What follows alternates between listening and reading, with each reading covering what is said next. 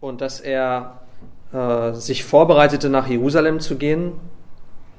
Und er wollte, dass man in einem Dorf der Samariter ihn dort Unterkunft bereitete, in Vers äh, 52 von Lukas 9. Und dann heißt es in Vers 53, und sie nahmen ihn nicht auf, weil sein Angesicht nach Jerusalem hingerichtet war. Als aber seine Jünger Jakobus und Johannes das sahen, sprachen sie, Herr, willst du, dass wir sagen, dass Feuer vom Himmel herabfallen und sie verzehren soll?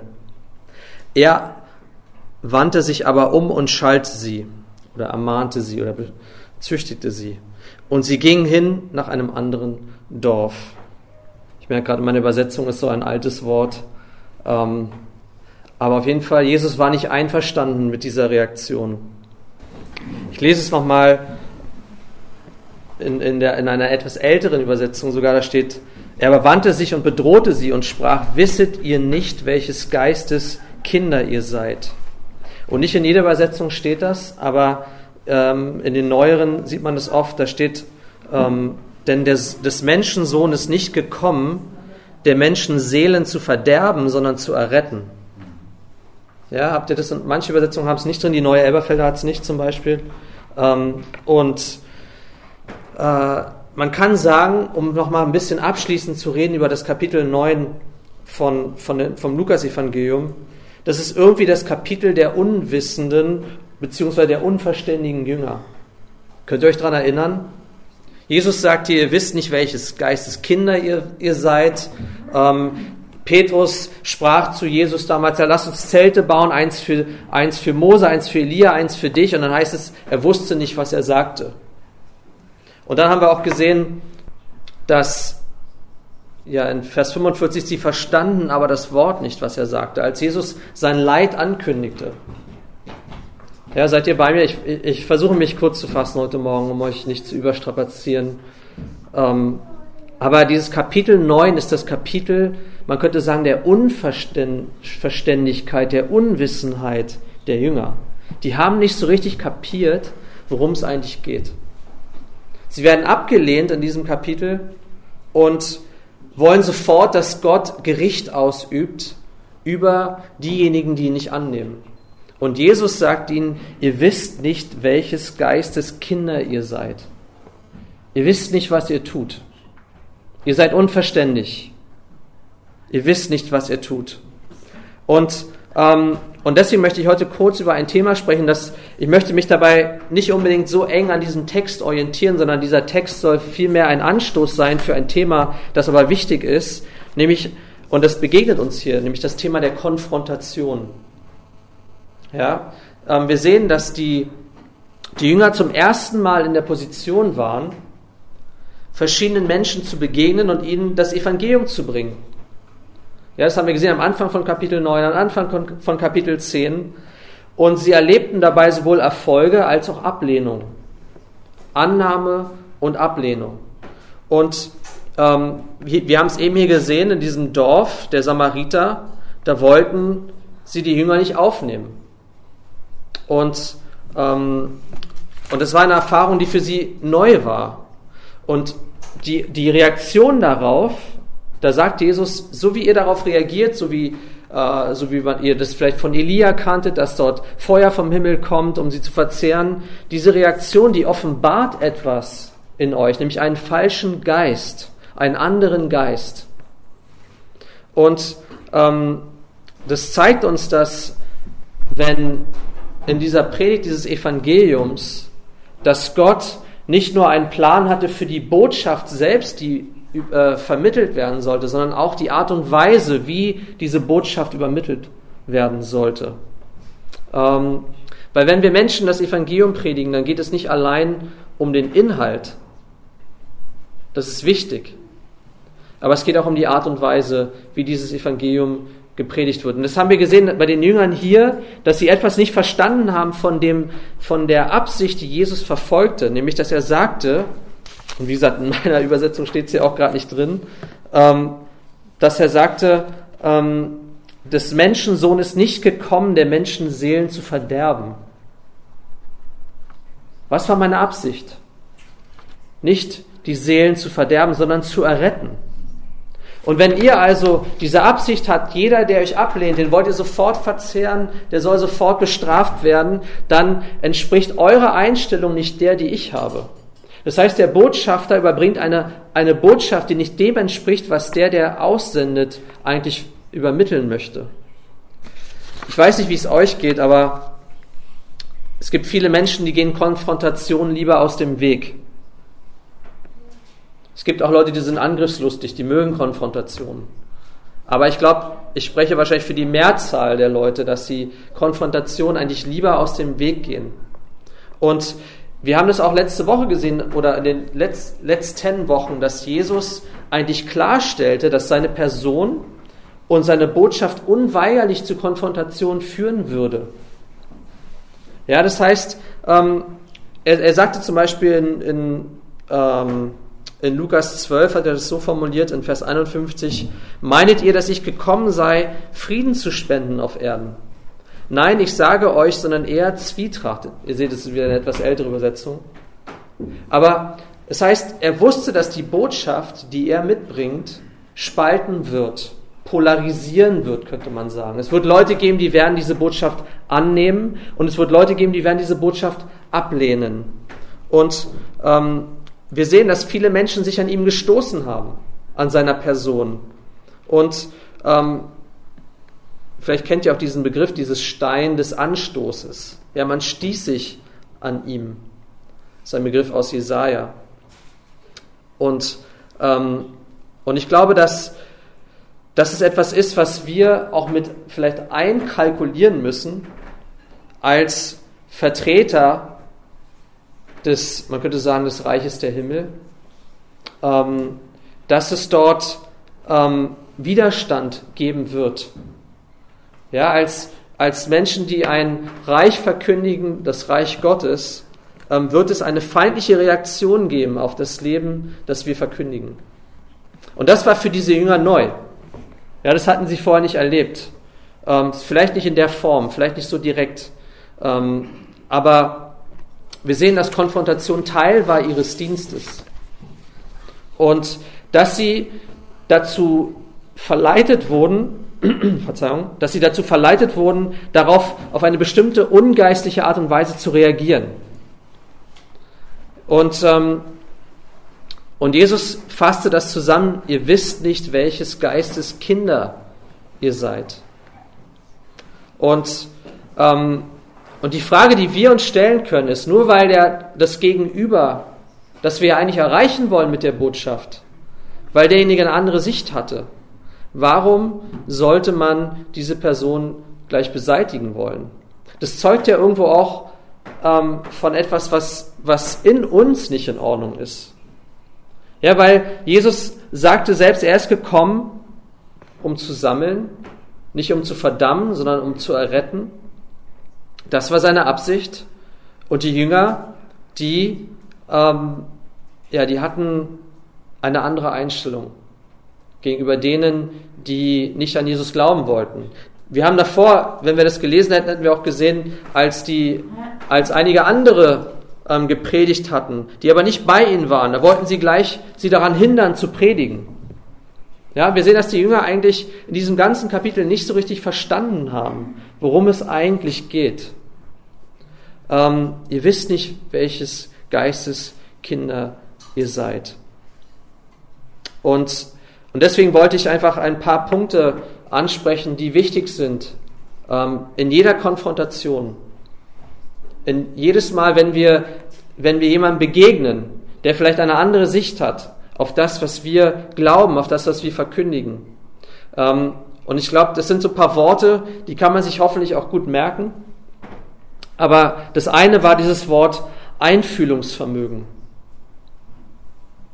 Ja, das heißt, ich muss irgendwo in der Lage sein, mich zu identifizieren mit jemandem, zu dem ich rede. Das zweite ist dieses Wort, trotzdem habe ich Vertrauen und Zuversicht auf das, was ich glaube und verkündige. Ich glaube, das fehlte den Jüngern nicht. Sie waren bei Jesus, sie wussten, wer er war. Sie haben ihn erkannt. Nicht in Fülle. Ähm, sie haben nicht erkannt, was er tun sollte, was seine Absicht war, aber sie wussten, dass er der Messias ist. Und so hatten sie Zuversicht und Vertrauen auf die Botschaft. Aber was ihnen fehlte, war ein Geist der Liebe, des Mitgefühls, der Gnade. Ja, und das, ähm, ich habe, und ich möchte das so ein bisschen als Beispiel verwenden, ich habe neulich die, etwas gelesen über einen Missionar, der gilt als der Apostel der Grönländer. Das war ein lutherischer Missionar aus Norwegen. Der hatte eigentlich eine Ansicht, äh, eine Absicht, Verzeihung. Der war angetrieben, der heißt äh, Hans Egede, ich weiß nicht, ob ich seinen Nachnamen richtig ausspreche. Könnt ihr mal bei Wikipedia gucken, da gibt es auch einen, äh, einen, recht umfangreichen Abschnitt zu ihm. Ähm, aber wisst ihr, wovon dieser Mensch angetrieben wurde? Es gab damals ähm, Siedlungen in Westgrönland von äh, damals von Norwegern, von Isländern und man hat von denen nichts mehr gehört. Man hat diese Siedlungen auch nicht mehr auffinden können. Und ihn trieb an dieses Mitgefühl, ähm, dieser Gedanke, vielleicht gibt es da doch noch einen Überrest von europäischen Siedlern auf Grönland und die sind ohne das Licht, die sind in der Finsternis. Und er möchte nicht, dass sie verloren gehen. Er möchte nicht, dass sie ohne das Licht sind. Das hat ihn angetrieben, das hat ihn wachgehalten nachts, hieß es. Und ähm, dann ist er dahin gefahren mit einer Exposition im Jahre 1721. Und der König von Dänemark, der war damit einverstanden, weil das Gebiet zu erweitern von dem Königreich, das ist immer gut. Ähm, dort Handel zu treiben, ist immer gut. Und dann hat er die aber nicht aufgefunden. Das, das Gerücht war wahr. Diese, da gab es niemanden mehr. Entweder sind sie weg. Man, wusste, man weiß bis heute nicht, was mit denen passiert ist. Ob sie von den Einheimischen überwältigt wurden, ob sie sich vielleicht Richtung Nordamerika, ähm, ob sie da aus dem Weg gegangen sind. Aber auf jeden Fall fand er sie nicht vor. Und er war betrübt darüber. Und dann begegnete er aber den Einheimischen, den Inuits, Eskimos, je nachdem. Ich weiß nicht, was der, was heutzutage der, der, der gebräuchlichere Begriff ist. Jedenfalls die einheimische Bevölkerung. Und als er sie gesehen hatte und ihren Aberglauben, ihre Kultur, ähm, auch ihre Hoffnungslosigkeit, da heißt es von ihm, dass er innerlich bewegt wurde über den geistlichen Zustand. Und ähm, ich möchte das ein bisschen als Beispiel benutzen heute. Ja, er war innerlich bewegt und das hat ihn dazu motiviert zu bleiben, obwohl er seine eigentliche Mission nicht erfüllen konnte, weil diese Männer, die er gesucht hatte, dort eben nicht mehr waren. Und, ähm, und das heißt, ähm, er, er ging dorthin und ähm, lebte unter diesem, diesem Volk. Ich habe ein paar Merkmale, die mir aufgefallen sind. Er meinte, die Hygiene war dort nicht so weit verbreitet. Wisst ihr, wie man dort das Geschirr abgewaschen hat? Wie macht man das in, der, in, der, in Schnee und Eis? Wie wäscht man sein Geschirr ab? Was ist eure Meinung? Du gibst es den Hunden. Die Hunde lecken das aus und, und der Teller ist sauber. Ganz einfach. Ähm, und stell dir vor, seine Frau und seine drei Kinder waren bei ihm und unter den Bedingungen haben die dort gelebt, unter den Einheimischen. Ihr könnt euch also vorstellen, was für eine Liebe ihn ergriffen hat und was für ein Mitgefühl, um das mitzumachen. Ich glaube, als Mann ist es eine Sache, aber die Frau, die da bereitwillig geblieben ist, ja, und die aus dem Teller isst, den, den die Hunde sauber gemacht haben, ähm, das zeigt auch, glaube ich, das Mitgefühl, die Liebe, die sie hatten. Aber ich komme gleich nochmal dazu. Meine Frau ist einverstanden, die, die weiß, wovon ich rede. Ähm, aber ich komme gleich nochmal dazu. Und ähm, was, wir, was wir sehen, und Sven hat es, glaube ich, auch erwähnt, ähm, als er sprach über die Liebe Gottes. Ähm, wir sehen diese, diese Motivation, die wir haben sollen. Ja, Paulus sagt es so in Römer 13, Vers 8, seid niemand etwas schuldig, als dass ihr einander liebet. Denn wer den anderen liebt, hat das Gesetz erfüllt. Das heißt, diese Motivation der Liebe, und ich möchte jetzt nicht reden über eine, man kann Liebe auch sehr abstrakt definieren, wo Liebe keiner, keinen Kern von Wahrheit mehr hat. Das, da, davon rede ich nicht. Aber wir sehen die Motivation der Liebe, zu den Menschen zu kommen. Denn ihr kennt das, damals gab es oft diese Bestrebungen, einfach fremde Kulturen zu christianisieren. Man hat sie zwangsgetauft. Man hat ihnen äh, angedroht, dass wenn sie sich nicht taufen lassen, dann werden sie umgebracht. Ja, und das Bild, was mir dabei gefällt, ist, es ist so, wie wenn du einen Gaul nimmst, ein Pferd, steckst ihm den Kopf ins Wasser und dazu kannst du ihn zwingen. Du kannst den Gaul dazu bringen, dass er seinen Kopf ins Wasser stecken muss, aber du wirst es nicht schaffen, ihn dazu zu bringen, davon zu trinken. Und das ist etwas, das viele Menschen damals nicht verstanden haben. Du kannst Zwang anwenden, du kannst alles Mögliche tun, aber du wirst sie nicht dazu bringen zu trinken. Du kannst ihren Kopf ins Wasser stecken, aber trinken müssen sie selbst. Und ich glaube, das hat dieser Mann verstanden. Er hat verstanden, ich kann niemanden zu etwas zwingen. Aber was ich tun kann, ich kann sie lieben mit allem meinem Wesen, mit all meiner Kraft und kann ihnen von der Liebe Gottes erzählen. Aber wie macht man das bei Eskimos? Er meint, er hatte gesagt, aber ich glaube, ich gehe schon wieder einen Schritt zu schnell voraus. Ich, ich, ähm, aber was, was, ähm, was, was wir sehen in seinem Leben, ist, dass er beschlossen hatte, ähm, sein eigenes Leben niederzulegen. Und ich glaube, bei jeder Konfrontation, ja, weil wir wissen, das Evangelium, was er brachte von Jesus Christus, das stand natürlich im Widerspruch zu dem, was die, die, die Inuit damals geglaubt haben. Ja, die haben geglaubt, dass ihre Verstorbenen auf den Mond gehen, zum Beispiel. Die haben geglaubt, dass ähm, dass Donner und Gewitter, ähm, ja, die, die ich, ich, kann mich nicht mehr genau erinnern, aber die glaubten, dass wenn, wenn auf dem Mond zwei Frauen ein Fell ausschütteln von einem, von einem Walross oder von einer, von einer Robbe, dann gibt es äh, Blitz und Donner auf der Erde. Das heißt, alles war irgendwie verbunden. Also dieser, auch so ein bisschen dieser animistische Glaube, der da zugrunde liegt.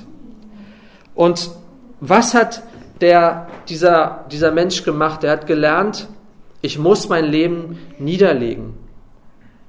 In, ähm, in 1. Johannes 3, Vers 16 heißt es, auch daran haben wir die Liebe erkannt, dass er sein Leben für uns eingesetzt hat. Jesus für uns. Auch wir sind schuldig, für die Brüder das Leben einzusetzen oder niederzulegen. Und in jeder Konfrontation, wenn ich weiß, der, der andere legt sein Leben nieder für mich, dann senkt das die Barriere. Ja, dann senkt das, weil ich weiß, derjenige ist nicht hier, um mir etwas überzustülpen, sondern derjenige ist hier, um mir zu dienen. Und genau das war das Ziel auch von diesem Hans äh, Egede, der, der den Menschen dort dienen wollte und der ihnen nicht etwas überhelfen wollte, sondern der wollte, dass die Menschen die Liebe Gottes erkennen. Und es das heißt, er hat es nicht getan in einer herablassenden Haltung. Ja, so als jemand, der alles weiß und ich muss euch alles erklären. Es war, ähm, er hat nicht die Aufmerksamkeit lenken wollen auf die eigene Person, sondern vielmehr wollte er, dass Jesus Christus verherrlicht wird. Und ich glaube, wir sehen das in, wenn, wenn, wenn bei den Jüngern haben wir gesehen, dass die eigene Person eine viel zu große Rolle spielte. Ihr habt uns nicht aufgenommen. Wie könnt ihr nur? Gott sende Feuer vom Himmel, verzehre diejenigen. Aber wenn die eigene Person nicht im Mittelpunkt steht, sondern Jesus, dann ist es etwas anderes, was passiert. Und ich glaube, was wir auch bei Jesus immer wieder sehen, ist, dass Jesus es gelungen ist, den Menschen einen Wert zu vermitteln, ihren unermesslichen Wert den sie haben bei Gott. Selbst in einer, in einer harten Rede, in einer konfrontativen Rede, die er brachte, wir haben darüber vor zwei Wochen, glaube ich, gesprochen, wo er sagte, dass ähm, jeder, der sein Leben retten will, es verlieren wird. Da sagte er aber, denn was wird es einem Menschen nützen, wenn er die ganze Welt gewönne, sich selbst aber verlöre oder einbüßte? Selbst in diesem Vers, der sehr konfrontativ ist, vom Kreuz, von der Aufgabe des eigenen Lebens, da vermittelt Jesus dennoch den Wert eines Menschen. Er sagt, wisst ihr, selbst wenn ihr die ganze Welt gewinnen würdet, dann aber euer eigenes Leben verliert, dann steht es nicht im Verhältnis. Das zeigt uns eigentlich, wie, wie wertvoll ein Leben ist. Ein Leben, ein einziges Leben ist so wertvoll. Was würde es nützen? Und ähm, ich möchte kurz eingehen auf vier Dinge, vier Worte im Englischen, und die stammen nicht von mir. Im Englischen ist es einfacher, weil die fangen alle mit C an. Ja? Ich sage es dir mal kurz auf Englisch. Und zwar Klarheit, Clarity, Mitgefühl, Compassion, Kreativität, Creativity und Kapazität, Capacity. Diese vier Worte könnt ihr euch merken. Klarheit, Mitgefühl, Kreativität, Kapazität. In, in der Konfrontation, da müssen wir klar sein. Klarheit. Ähm, wir, wir, wir, wir sagen, was wir glauben, wir zeigen an, wofür wir stehen, wir können vielleicht eine Wahrheit einführen oder ein Prinzip erklären, aber wir sind klar. Jesus war klar. Er hat keinen Zweifel daran gelassen, wer er ist als Person. Und, ähm, und trotzdem sehen wir bei ihm ein großes Maß an Mitgefühl. Wir sehen, wie er, ähm, ja, ihr kennt vielleicht dieses Klischee so ein bisschen, dieses, ähm, man liebt den Sünder, aber nicht die Sünde. Aber wir sehen, wie Jesus ähm, wirklich auch das Schicksal der Menschen beklagte. Ja, und wie er, wie er betroffen war darüber, wie Menschen ähm, ja, ihn nicht angenommen haben, wie sie Gott nicht angenommen haben. Über Jerusalem hat er geklagt und geweint. Ähm, er hat gesagt, wie oft habe ich deine Kinder sammeln wollen? Wie eine Henne, die ihre Küglein unter die, Fü äh, die Flügel sammelt, aber ihr habt nicht gewollt. Und deswegen, Jesus hatte Einfühlungsvermögen. Er hatte Mitleid, er hatte Mitgefühl. Ähm, er hat gesehen, wie die, ja, wie die Menschen waren ohne Hirten, wie sie verloren waren, wie Schafe ohne einen Hirten. Und, ähm, aber was wir bei Jesus noch sehen, und ich komme gleich nochmal zu dem Beispiel, um es ein bisschen zu veranschaulichen. Aber wir sehen, dass Jesus sehr kreativ war in seiner in der Art und Weise, wie er Menschen begegnete. Ja, er, er, er ging oft von dem Konkreten, von dem Bekannten über zum Abstrakten. Ja, das heißt, ähm, zum Beispiel, was, was dem Missionar passiert ist, der war auf Grönland und er hat gemerkt, die Grönländer hatten ein sehr spezifisches Vokabular für alles, was, was das tägliche Leben anbelangte. Die hatten zwei Worte zum Beispiel dafür, eine junge Robbe zu jagen und eine alte Robbe zu jagen, waren zwei verschiedene Verben. Ähm, die hatten verschiedene Worte für verschiedene Art von Schnee und Niederschlag. Die hatten ganz viel verschiedene, die hatten für jede Fischart ein eigenes Wort, um die zu angeln oder zu, zu fangen. Ja, wir angeln, äh, wir fangen nicht die Art von Fischen, sondern die Fische, die Fische, dafür gab es jeweils ein anderes Wort. Aber wenn es um geistige Dinge ging, um abstrakte Dinge, dann gab es kaum Vokabular, das er benutzen konnte. Und, ähm, und das bringt uns zu dem letzten Punkt, Kapazität. Man könnte sagen, jegliche Kommunikation muss die Kapazität des, der Hörer berücksichtigen, das Fassungsvermögen der Hörer. Ja?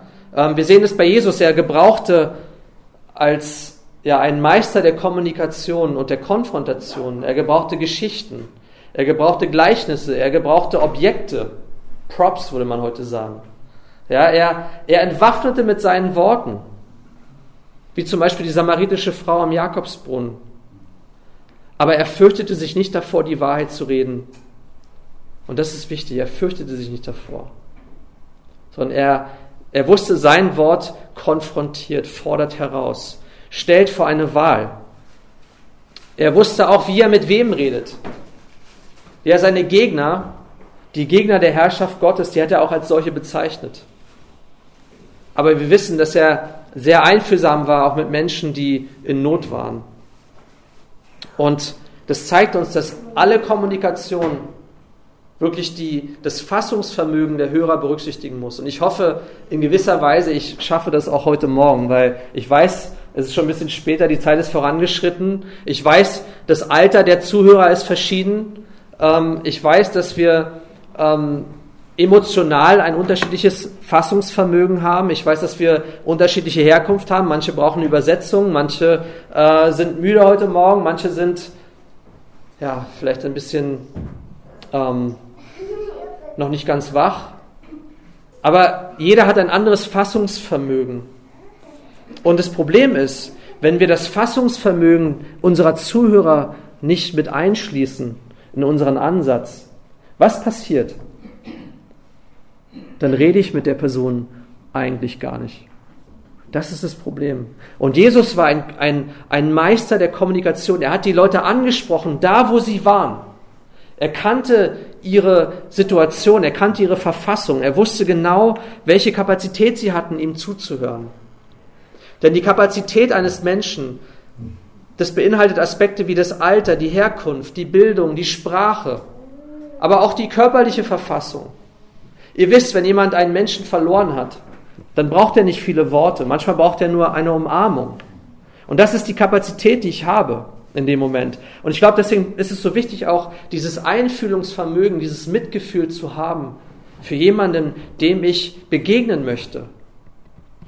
Sonst reden wir mit der Person gar nicht wirklich. Und manchmal erkennen wir auch unsere Grenzen. Wir sehen, jemand hat nicht die Kapazität, etwas zu empfangen. Aber was kann ich tun? Ich kann zu Gott beten und kann für diese Person bitten. Und ähm, diese Möglichkeit haben wir. Und es beinhaltet auch unsere eigene Vorbereitung. Ja, zu Gott zu beten. Gott gibt Kapazität. Gott gibt mir die richtigen Worte. Gott hilft mir, wenn ich einer Person begegne. Und ich möchte abschließen mit diesem Beispiel nochmal von diesem Missionar in Grönland. Wisst ihr, was er für Probleme hatte in Bezug auf Kapazität? Der kulturelle Hintergrund war ein ganz anderer. Als er über die Hölle predigte, haben die Inuit gesagt, bring uns in die Hölle. Da ist es schön warm. Das war ein Problem, was er hatte.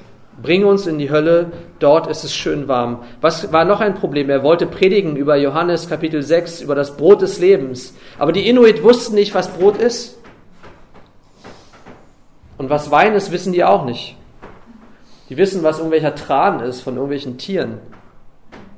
Und so war Jesus die Robbe des Lebens. Ja?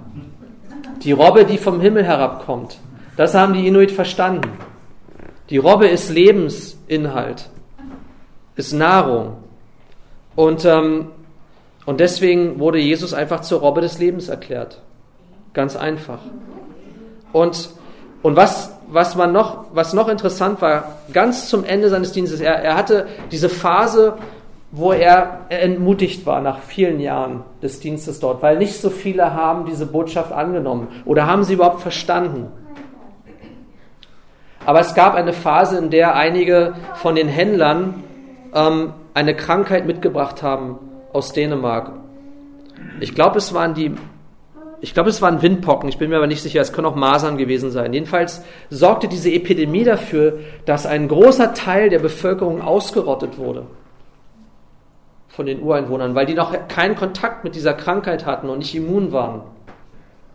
Und was sie gemacht haben, sie haben sich mit seiner Frau so gekümmert um die Familien, die krank waren. Die Toten haben sie begleitet, haben Begräbnisse gemacht. Und er hat gesagt, in dem Moment ist etwas passiert. In dem Moment haben viele von denen, die sie abgelehnt haben und die die Botschaft abgelehnt haben, verstanden, dass sie nicht da waren, um ihn eine andere Kultur zu bringen, um ihn zu sagen, unser Weg ist der bessere Weg, sondern um ihn die Liebe Gottes zu bringen. Die haben verstanden, die sind nicht hier für sich selbst, sondern sie sind hier, um die Liebe Gottes zu bringen. Und in dem Moment gab es viele Menschen, die sich bekehrt haben zu Jesus, weil sie verstanden haben, Jesus ist die Liebe Gottes. Jesus ist gekommen, um zu erretten. Jesus ist gekommen, um zu lieben. Und wisst ihr, das hat mich berührt, als ich das gelesen habe.